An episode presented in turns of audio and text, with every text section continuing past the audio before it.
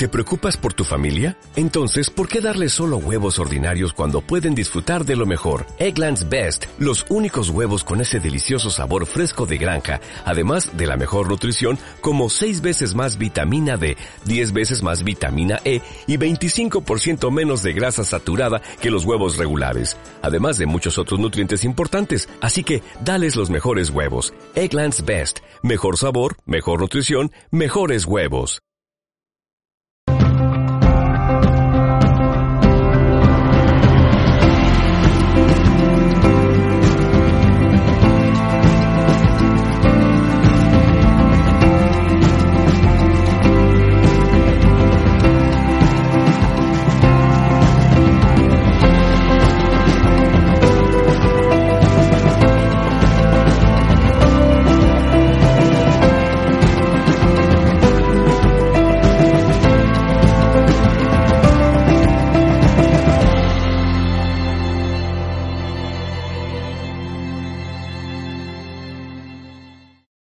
De productos. ¿eh? Son productos para la salud, lo que llamaríamos los dietéticos por un lado y los complementos alimenticios por otro.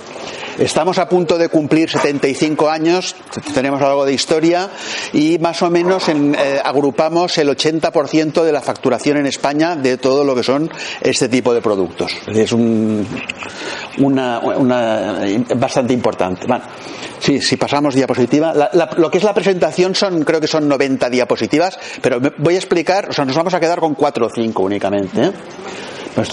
pasamos diapositiva. Bueno, ¿Cuál es el objetivo de la sesión de hoy? Lo que voy a intentar explicar en dos tweets, porque en 30 minutos no hay tiempo para mucho más. A ver, que nos quede clara una serie de conceptos en cuanto a qué legislación se aplica a este tipo de productos, dónde están los límites entre una cosa y otra, dónde pondríamos la frontera, qué errores de apreciación, de interpretación son los más frecuentes y, bueno, y cómo se ponen en el mercado pues este tipo, este tipo de productos, o sea, qué requisitos hay, es muy, muy, eh, muy rápido, lo vamos a tener que tocar muy por encima, pero voy a procurar mm, que queden claros los conceptos, ¿eh? que es lo que interesa, que salgáis de aquí con eh, cuatro conceptos con mucha claridad. Pasamos diapositiva. Vale. Esta es la última diapositiva que voy a poner. ¿eh? El resto la tendréis ahí. Hay mucho material de consulta, de referencia. Está más o menos todo tratado. Pero vamos a intentar, eh, voy a intentar anticiparme a, las preguntas que podéis hacer. Yo lo que sí que os ruego es que cuando me falten diez minutos para que se me acabe el tiempo, eh, paramos porque hay una, basándome en la experiencia que hemos tenido en, en otras ocasiones, en Madrid hace un año y medio más o menos, pues bueno, eh, mi ponencia acababa a la hora de comer y casi casi que cenamos, ¿eh? llegamos tarde a la cena. Es decir, hay muchas preguntas, entonces voy a intentar anticiparme, dejamos diez minutos y me hacéis las preguntas que creáis convenientes en cada cosa. ¿Por qué pongo aquí ser o no ser?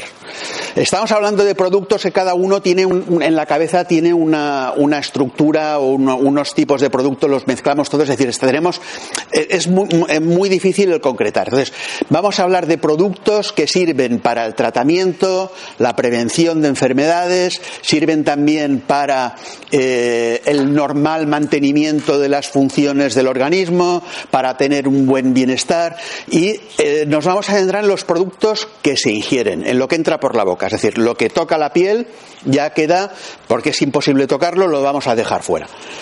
Pues lo primero que hay que saber es que un producto, o sea, en el mercado podemos encontrar eh, idénticos productos con consideraciones legales distintas. Y vamos a hablar algo tan simple como puede ser un complejo vitamínico.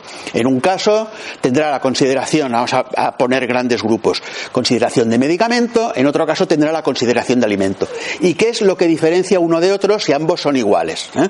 Entonces, vamos a ver esta, delimitación. De todo lo que puede eh, ingerirse y de, todo ese tipo de producto podemos establecer dos categorías, dos grandes categorías, el medicamento y el alimento. Eh, podemos hablar también de productos sanitarios que estarían, eh, lo que en inglés se, denomina medical device, que es, una categoría de productos que hay ahí y que a veces cuesta identificar.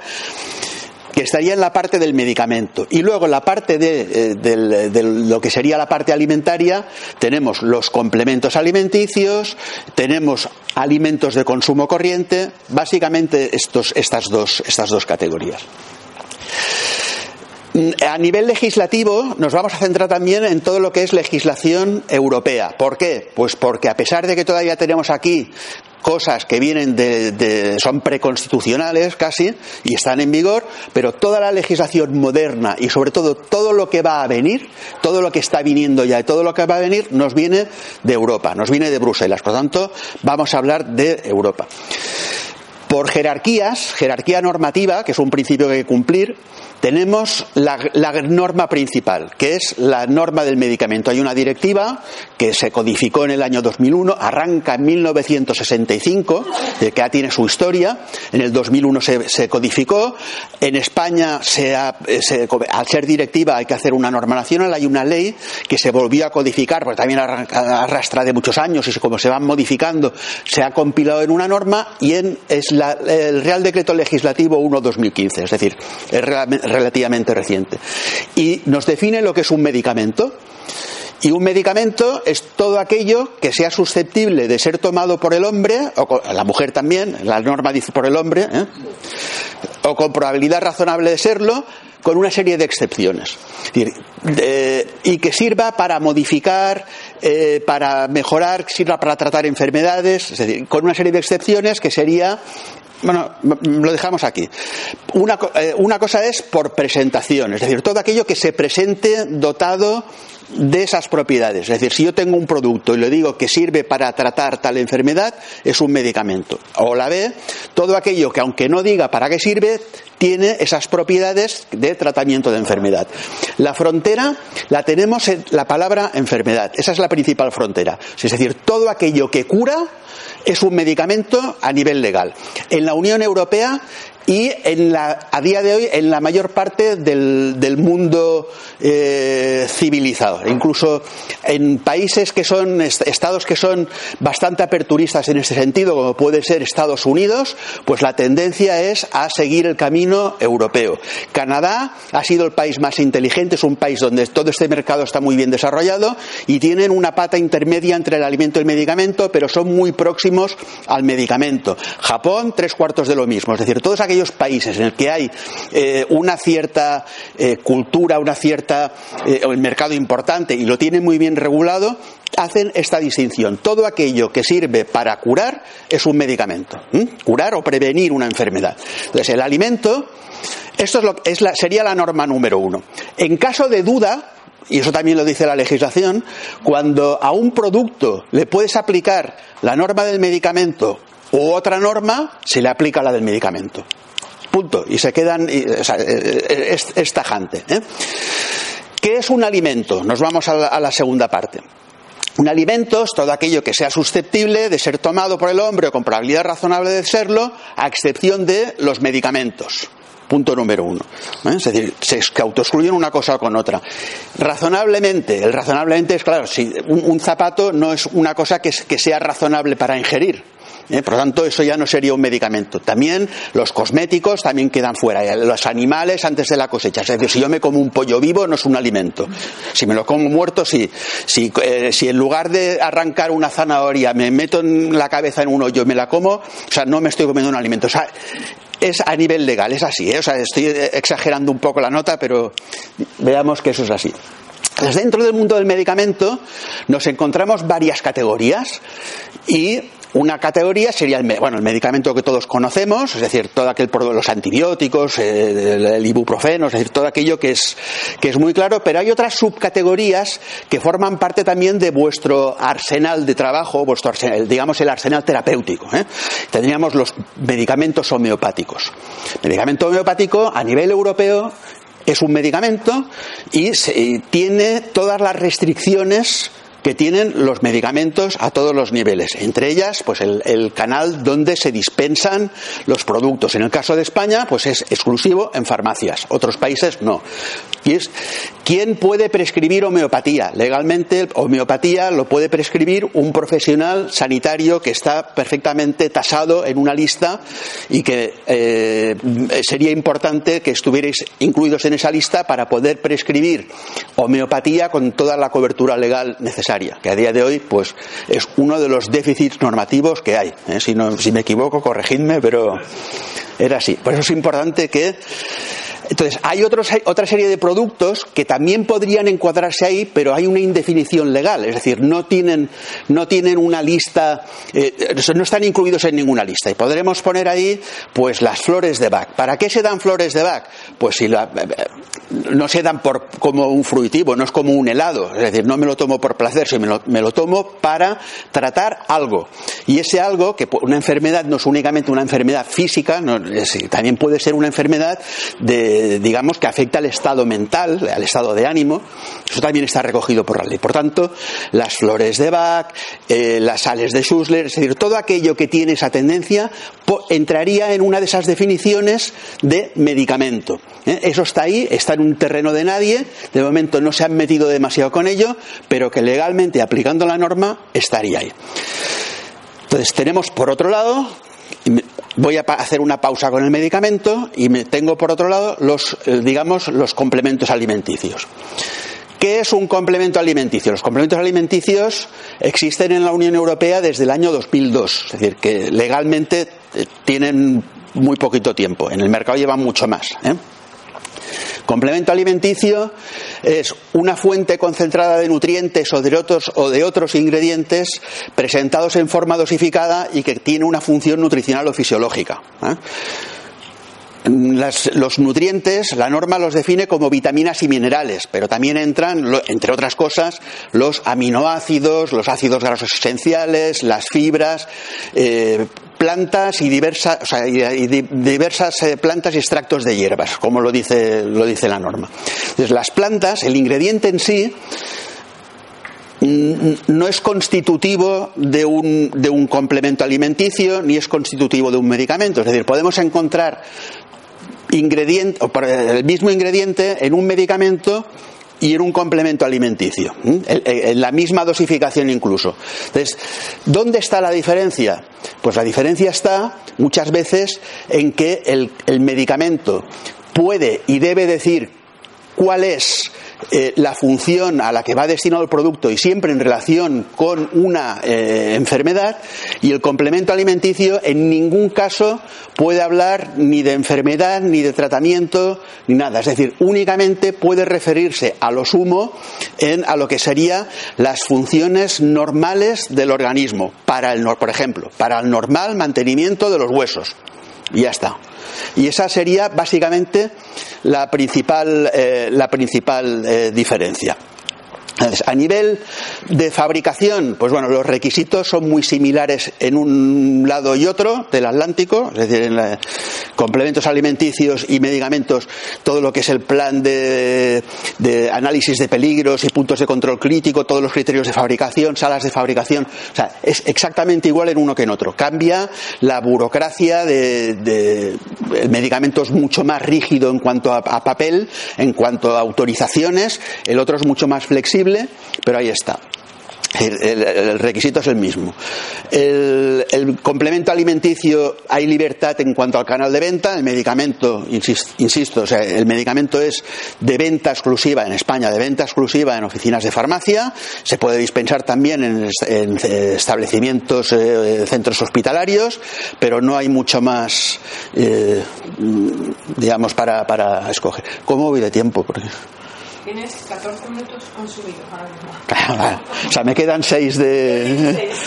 Vale, entonces, lo que es el complemento alimenticio, y vamos a la parte, una de las partes más peludas que hay en esto, estaríamos hablando de las plantas, antes hablándolo con Manuel, hablábamos de plantas medicinales. Digo, es que a, mí me pone un poco de, los pelos de punta hablar de medicinal en complemento alimenticio porque automáticamente lo estás derivando hacia un sitio, ¿no? Es decir, existen plantas, ¿eh?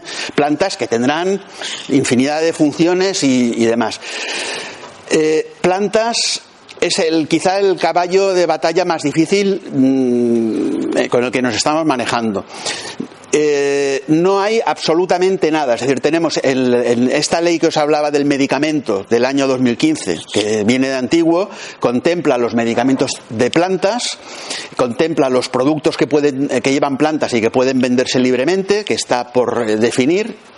Eh, este año hemos celebrado el 20 aniversario del proyecto de Real Decreto de Plantas Medicinales. Y repito, proyecto de Real Decreto que lleva 20 años eh, funcionando. O sea, cuando ya este año hace 20 que me incorporé como secretario en la asociación y ya lo tenía en la mesa. O sea, fue lo, primero que heredé y ahí está.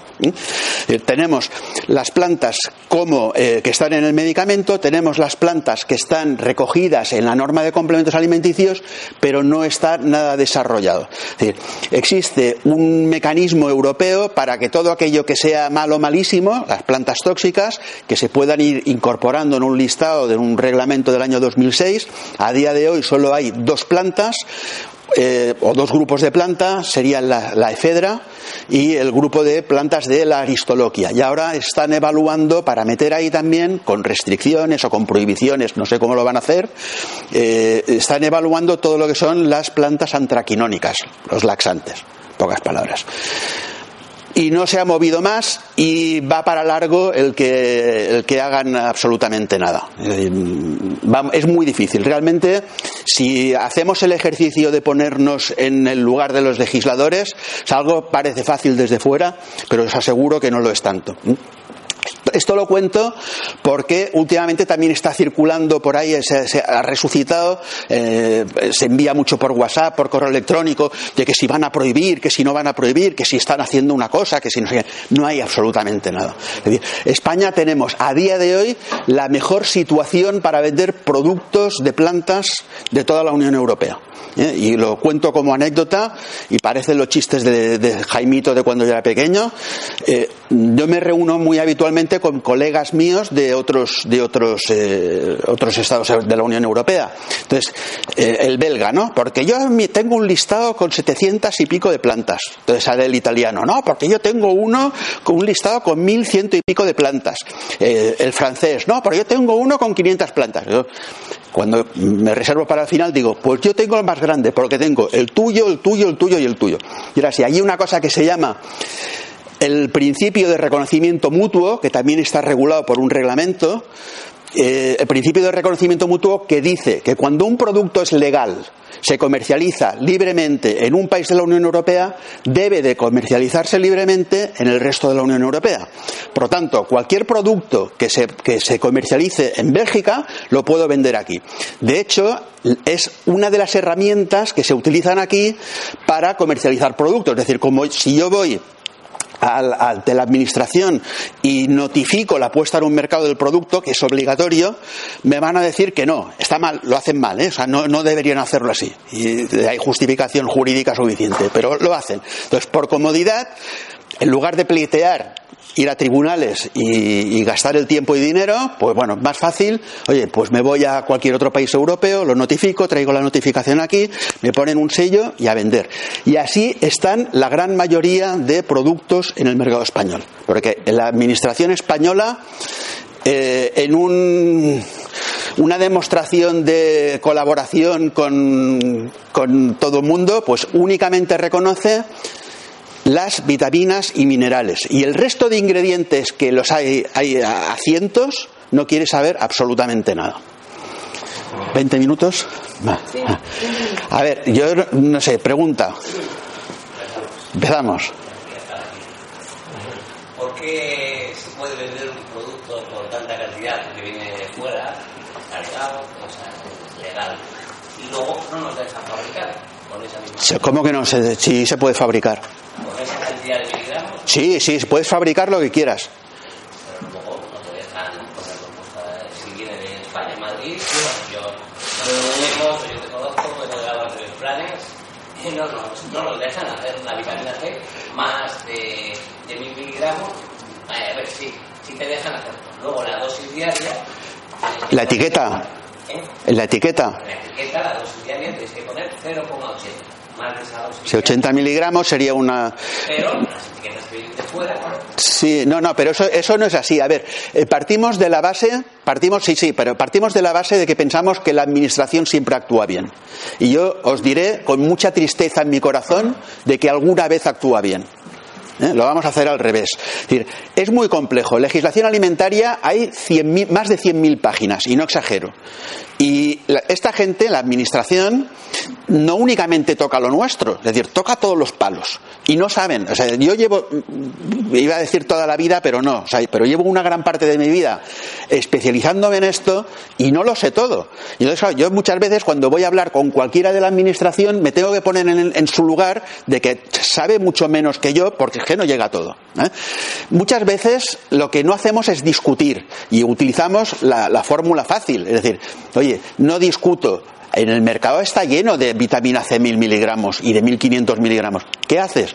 Pues no voy a discutir contigo si 80 o 20. No lo discuto. Cojo, me lo notifico fuera y con la notificación de fuera traigo aquí y notifico aquí y lo pongo en el mercado.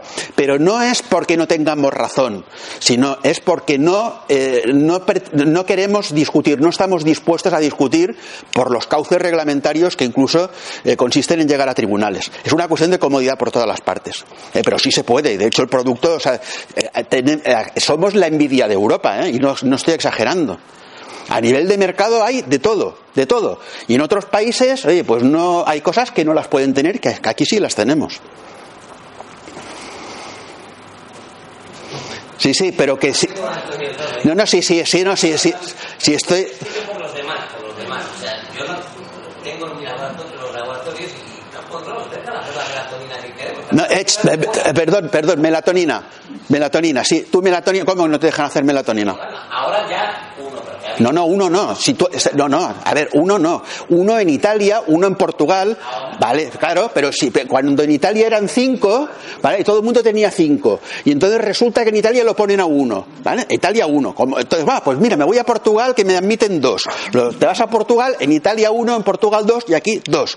Aquí se comen con patatas fritas todo lo que tú traigas de fuera. Vete a Polonia, y a, a Polonia tendrás tres y entonces tráelo aquí con tres. Pero no es que aquí te limiten, aquí se, limitan aplicar el principio de reconocimiento mutuo. Es decir, si el producto es legal fuera, será legal aquí. Y lo tienen que aplicar porque es que los hemos llevado a tribunales varias veces y han perdido. Y entonces, claro, es que ya no, no se la vuelven a jugar. ¿Entendés? Es decir, es un, un- problema de saber dónde. Melatonina es un tema que a nivel europeo hay un embudo y ya sé dónde vamos a acabar. O sea, va- la tendencia es a ir por debajo del miligramo, ¿eh? ya, os lo, ya os lo adelanto. Y quien dice la, la melatonina dice la N-acetilcisteína, que si 600, que luego 300 y acabaremos con 100 si, si queda con 100. ¿Pero por qué? Porque Europa es complejo, es muy complejo. 28 Estados miembros o 27 más uno en el caso de- del Reino Unido, y cada uno con su idea, cada uno con su. Es, es- muy, muy, muy difícil de hacer. Entonces, hasta, hasta que esa maquinaria no se pone de acuerdo en algo, pasan años. Y mientras tanto, nos aprovechamos de esa debilidad. Es decir, esa, esa, esa debilidad que, que tiene la Unión Europea de que nos deja las cosas a medias, también la aprovechamos nosotros, pues para en este caso, para poner el producto en el mercado mm, eh, en, la- en el mejor de las condiciones. Lo que os contaba antes de, mis colegas y de los listados de plantas. ¿no? Si en, en- eh, no recuerdo ahora en el caso de la melatonina, hay un país que te admite hasta, hasta 5 miligramos a día de hoy. Vete allí, notifica allí y tráelo aquí. Si te vas al mercado, te vas a encontrar con productos de, distinto, de, de distinta dosificación. Y, y es, esa es la justificación. ¿eh? Gaby, voy a hacerte una pregunta en nombre de todos los colegiados, porque hay muchos que a lo largo del año te van preguntando. Dale el micro, porque si no, no Y alguno incluso que se lo baja porque se cabreó. Partiendo de la base que las flores de Bach se consideran medicamentos, las flores medicamentos y se va a tratar dependiendo de la función que les vayas a aplicar, porque entonces un naturópata no puede hacer la manipulación de ellas y tiene que ir un farmacéutico a hacerla. Sí, por eh, manipulación. Manipularlos, hacer las gotitas, las, las- Sí. los frasquitos. Sí. Eh, a ver, pues por la misma razón que un supermercado no puede, no puede eh, hacer eh, croissants o si no tiene el registro sanitario correspondiente. Es decir, cuando tú manipulas un producto, sea un alimento o un medicamento, hay unas condiciones que debe reunir la industria, que a lo mejor es una industria de una persona, pero no deja de ser una industria, tú estás elaborando algo. Y eso tiene unos requisitos. No es que tú no lo puedas hacer, es que sí lo puedes hacer, pero tienes que, eh, en el caso de las flores de Bach, estamos hablando de algo que tiene una legislación un, un tanto extraña, pero es una manipulación. Y esa manipulación requiere, pues igual que, que una panadería necesita unos registros sanitarios y necesita tener un plan de, de análisis de peligro puntos de control crítico y evitar las contaminaciones microbianas y unos protocolos de limpieza. Decir, hay una serie de cosas que claro, hay que hacerlo. Porque es manipulación, no porque sea medicamento. En el caso de cuidado, en el caso de las flores de Bach es que es- está en el limbo. Y entonces, de momento, están mirando hacia otro lado. O, o- o, no digo que miren hacia otro lado, no están mirando aquí, no se están metiendo con ello. ¿eh? Pero por función, las flores de Bach, eh, a ver, no es por el coñac que pueda llevar. ¿eh?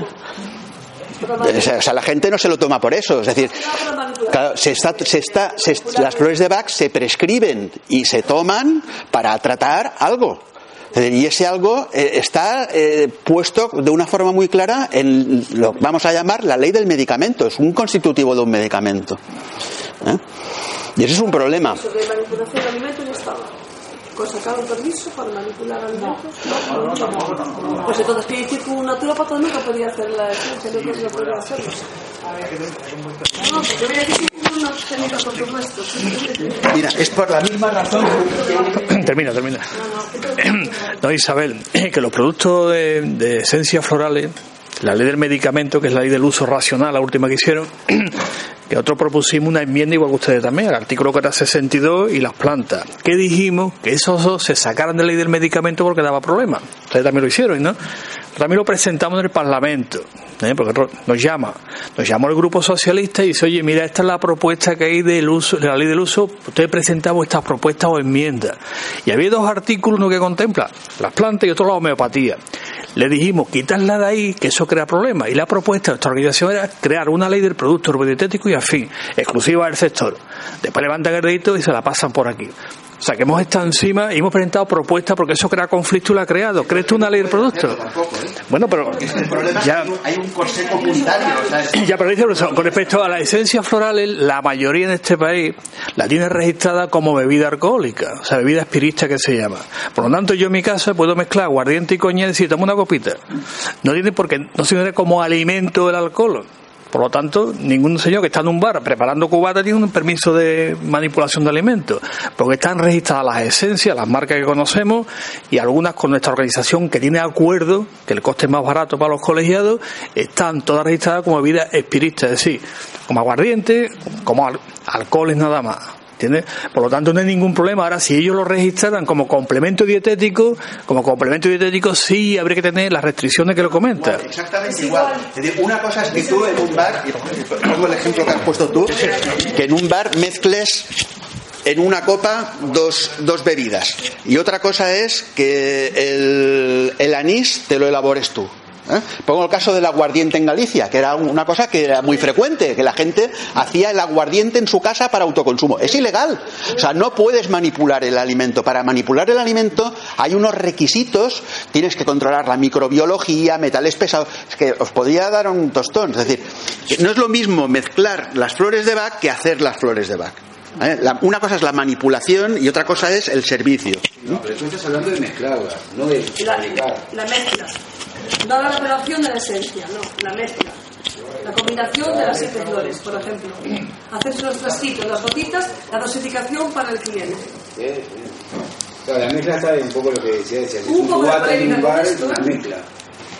Sí, pero el bar tiene, tiene un permiso, está inscrito en el registro sanitario, es decir, tiene unos controles sanitarios, hay una serie de, de, digamos, de... Ah.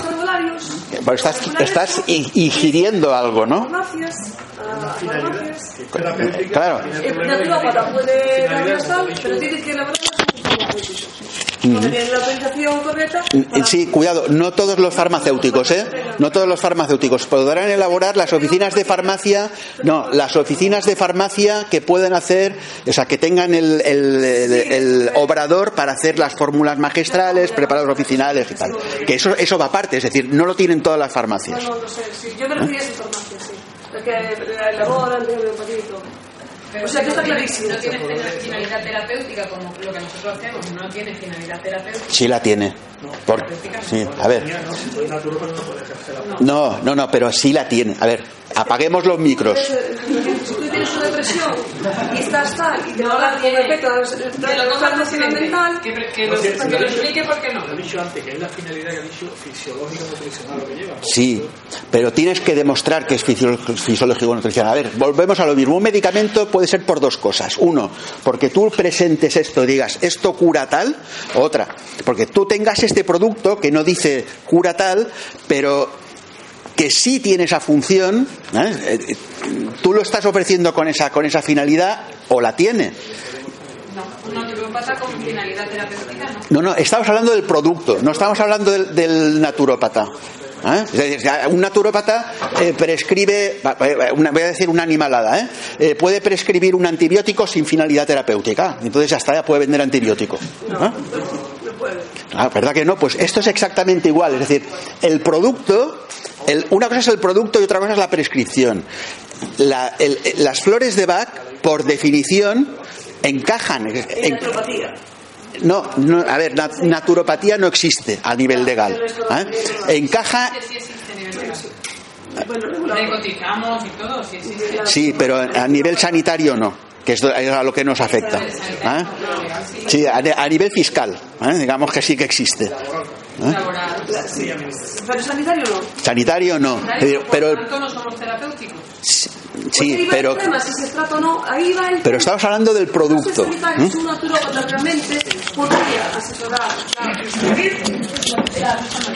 Eh, Isabel, eh, Isabel, la ley del uso racional del medicamento, aparte de lo que él ha dicho, dice claramente, un medicamento, además de lo que ha dicho, dice tiene que tener una farmacodinámica, una farmacocinética, lo dice la ley. Para registrar un medicamento hace falta que pase unos controles. Se hacen las pruebas clínicas, primera, segunda, in vitro, o sea que está puesto lo que es un medicamento y lo que no es. Que fue la crítica a la homeopatía. La homeopatía tiene farmacodinámica ni farmacocinética, había que quitarla de en medio porque daba problemas. Entonces la ley, que la ha dicho muy bien, la ha reducido y te voy a ampliar un poquito lo que dice la ley porque tuvimos que argumentar con esta propuesta. La flor de Bach tiene farmacocinética y farmacodinámica. Antes de poner en el mercado ha habido los distintos ensayos clínicos nivel 1, nivel 2, como dice la ley. No, por lo tanto, no es un medicamento. Europea. Y se, y se, solventa eso con tradicionalmente usado para pues, la homeopatía. ¿Qué es lo que pasa con la homeopatía? Es muy difícil probar clínicamente, tal co- con los términos de referencia que utilizan, probar la eficacia de la homeopatía. Sacarla de la ley del medicamento como propusimos nosotros y punto. Sí, sí, pero a día de hoy está. Es decir, que legalmente lo es y responde No. a la definición. Sí. ¿Eh? Que no nos guste, es otra cosa. No, pero la prensa y el debate hoy en día, ¿cómo está la calle? Han quitado el máster de aquí de la Universidad de Barcelona, porque dicen que es una estafa. Lo han quitado, no, después de un montón de años, ¿no? Y la prensa, la habéis visto, ¿no? La prensa, el venga la lata, que no es medicamento, coño. Ahí me hicieron la entrevista, ¿qué opináis ustedes de la homeopatía? Digo, mientras esté en la ley del medicamento, es un medicamento y cura enfermedades, por lo tanto, tenéis que denunciar a la ministra o al ministro. No empezar a cerrar universidades y máster, porque mientras la ley diga que es un medicamento, es un medicamento. Eso lo he yo la prensa, para no entrar en debate de. Pero que los demás productos, si no hay farmacocinética, farmacodinámica, no un medicamento y si no ha habido los ensayos oportunos, el 1, el 2, el 3, in vivo, in vitro, todo el procedimiento, no un medicamento. No pasa por la Agencia Europea del Medicamento ni por la Agencia Americana que es la que controla. Por lo tanto, cualquier producto, como he dicho, que sea complemento dietético, que tenga finalidad fisiológica o nutricional, que no es finalidad terapéutica, evidentemente un naturópata lo puede utilizar, incluidas las esencias florales, puesto que está comprobado que no tiene farmacodinámica ni farmacocinética. Otra cosa que un naturópata ponga un cartel y diga, yo curo el miedo, yo curo la depresión y curo esto con flores de bar. Te viene día te pongo una multa de 3.000 o 6.000 euros. Eso es otra cosa. Otra cosa es naturópata, sabemos lo que hacemos y dónde estamos y cumplimos con la ley porque la conocemos bastante bien. ¿eh? Supongo que estoy fuera de tiempo. ¿Eh? Sí, no sé, hay otra. La más importante. Hay una ley sobre.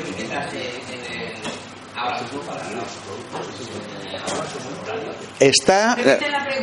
Sí, que si hay una ley que regule las etiquetas de los productos. Sí, si, por ejemplo, cuando pones una planta, tienes que poner, aparte de los miligramos de la planta, el principio activo que aporta esa planta.